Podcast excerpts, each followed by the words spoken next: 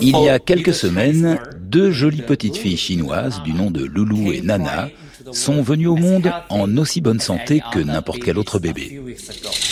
Voilà, c'était la voix de He Jiankyu, le scientifique à l'origine de la naissance de ces deux enfants nés génétiquement, euh, nés modifiés génétiquement. Donc en Chine, c'était en, novembre. L'annonce avait provoqué, on s'en souvient, un tollé mondial. Et aujourd'hui, une nouvelle étude, Axel, nous montre l'étendue de notre ignorance concernant la manipulation du génome humain. Oui, Mathieu. Alors on va commencer un petit rappel des faits. Hein. Lulu et Nana sont nés avec une mutation génétique censée les protéger contre le virus du sida. Elles sont devenues, malgré elles, les deux premières humaines génétiquement modifiées de l'histoire. Mais aujourd'hui, une étude paru dans la revue Nature Medicine suggère que la mutation dont elles sont porteuses sur le gène CCR5 est associée avec une plus courte espérance de vie. Une aberration médicale de plus dans cette histoire dont on discute avec vous. Hervé Schneves, bonjour. Bonjour. Vous êtes le président du comité d'éthique de l'INSERM où vous suivez depuis novembre les très nombreux débats qui ont suivi cette première. Alors cette étude parue lundi estime l'espérance de vie des personnes porteuses des mêmes mutations que ces petites filles en population générale. Pourquoi est-ce qu'elle arrive après leur naissance? Euh, La logique aurait voulu qu'elle arrive avant, non? Alors euh, c'est toujours la même histoire. On focalise son attention sur euh, ce qui paraît le plus important. Donc il faut revenir un peu en arrière. Euh, il est connu depuis plus de 20 ans que cette variation sur ce récepteur qui s'appelle CCR5, qu'on appelle delta 32, est associée à une plus forte résistance à l'infection par le VIH. Mhm. Et puis il y a une dizaine d'années, il y a eu un patient euh, qui était infecté par le VIH, euh, qui a eu aussi une euh, maladie maligne, un cancer, une leucémie myéloïde aiguë, et qui, pour le traitement de cette maladie, a été traité avec une greffe de moelle, et cette greffe de moelle a utilisé les cellules d'un donneur qui avait cette délétion delta 32. Et de façon spectaculaire, le patient a été guéri de, euh, du VIH. Euh, il a d'ailleurs, euh, de façon très chanceuse, été aussi guéri de sa leucémie.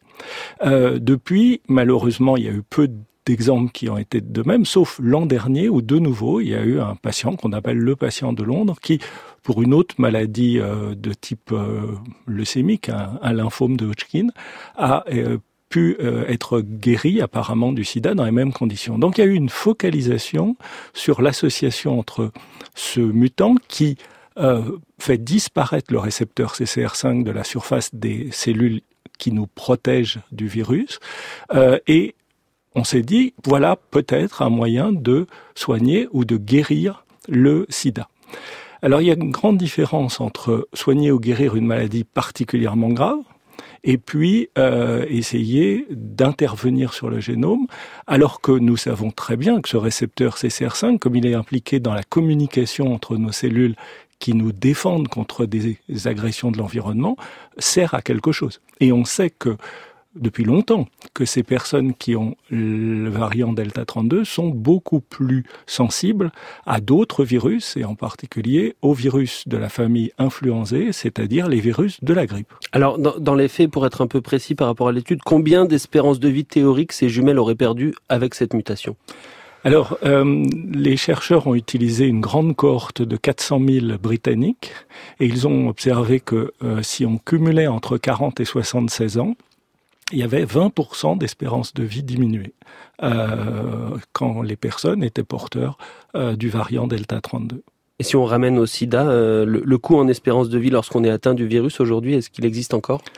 Il faut voir que dans la population britannique étudiée, c'est à peu près 12% de la population qui est porteur du Delta 32, alors que la population infectée par le VIH, c'est 0,16%, c'est-à-dire 1000 fois moins de personnes. Donc, si on veut résumer quand même assez rapidement, en voulant les protéger, il a diminué leur espérance de vie, ce, ce chercheur, quand même. Alors, il faut rappeler qu'il ne les a absolument pas protégés parce qu'il a créé une mutation qui n'a rien à voir avec Delta 32. Il a fait, euh, il a joué aux apprentis sorciers sur le plan scientifique. Euh, on ne sait pas maîtriser la technique d'édition du génome chez l'embryon. Donc, scientifiquement, c'était euh, un scandale. Médicalement, on a des moyens de prévenir l'infection par le VIH. Et je rappelle que c'est une infection grave, mortelle, et que la meilleure, le meilleur des traitements traitement contre le VIH, c'est la prévention, c'est de se protéger de l'infection. Et puis, euh, il n'y avait aucune pertinence sur le plan sociétal, euh, car avant d'intervenir sur le génome, et l'étude de Nature Médecine le montre, il faut un large débat dans la société pour savoir pourquoi on le ferait, et dans quelles conditions on le ferait, et quand éventuellement on le ferait. Justement, Hervé Schneves, concernant ce débat plus large, est-ce que cette étude nous apprend quand même quelque chose en plus pour nourrir ce débat, cette étude qui arrive huit mois après? Oui, ça nous, ça nous montre la puissance de ce qui est en train d'arriver, c'est-à-dire la médecine génomique. Alors, en France, on a un plan médecine génomique 2025. On peut regretter qu'il soit très en retard sur le plan euh, britannique, puisque nous, on espère avoir fait quelques milliers de génomes à la fin de l'année, alors que là, les chercheurs ont travaillé sur 410 000 génome qui existe déjà dans la base anglaise, c'est uniquement avec ces larges cohortes qu'on peut utiliser dans des conditions strictement encadrés parce que ce sont des chercheurs professionnels qui respectent euh, les, la privacité des données personnelles, euh, qu'on peut arriver, grâce à cette loi des grands nombres, à obtenir des résultats qui seraient inattendus. Et je suis sûr que dans la suite de l'émission, vous parlerez encore des questions de big data parce que si on veut comprendre aussi l'impact de certains polluants, de certains facteurs de l'environnement, il faut aussi collecter des données de santé sur des larges cohortes disiez faire des génomes, ça veut dire quoi exactement, Hervé Schneves, pour euh, nos auditeurs? Ça veut dire que euh, nous nous confions à une euh,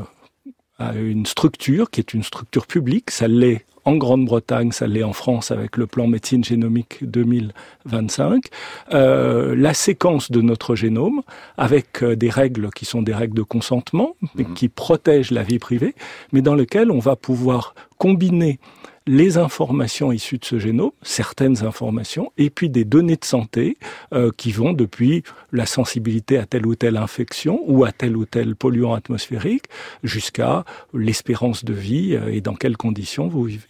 Est-ce que réellement, un jour, vous pensez qu'on pourra affirmer sans sourcil avoir tout compris d'un gène et de ses expressions pour envisager le modifier? Ça vous semble possible?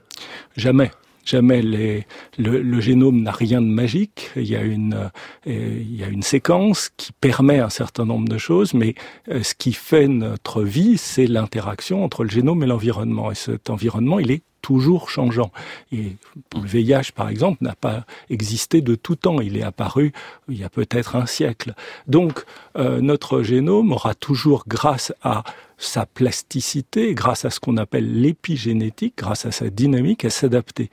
Il n'y a rien de magique parce que des parents aux enfants, il y a entre 40 et 80 mutations qui surviennent à chaque génération c'est l'évolution des génomes. Certaines sont éliminées, n'ont pas de sens, d'autres sont conservées.